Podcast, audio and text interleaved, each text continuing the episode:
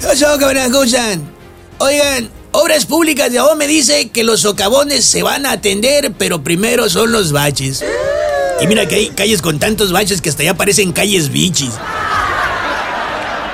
Oigan, a propósito de los mochis, ya están advertidos los locatarios de la zona 30 que exhibían peleas de box en vivo. Bueno, pues ya están advertidos que el que escupa la mano primero es más macho.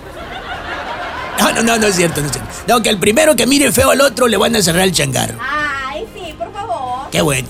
Qué bueno porque ya, ya la gente... Pues, ¿qué, qué culpa tiene el comensal, el cliente? Que decía yo, fíjate, la, la semana pasada cuando todavía se agarraban de las greñas, decía yo a la morra, oye, ¿por qué le pusiste salsa a mis tacos? Dice, no, no es salsa, es sangre. Oiga, sin frenos los aumentos de insumos para la elaboración de alimentos, reporta la Canirac. Pues sin frenos y cuesta abajo y derechito contra la multitud.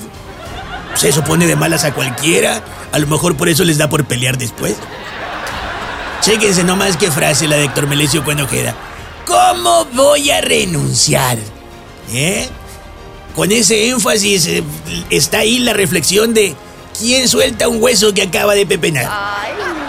Ay, no, ¿qué es? Ahí en Culiacán dice Sadol Osorio que Estrada Ferreiro continúa con el terrorismo fiscal y que AMLO debería de darle un jalón de orejas al alcalde de Culiacán. No creo que funcione, porque un batalloso contra otro batalloso, pues nunca se hace nada.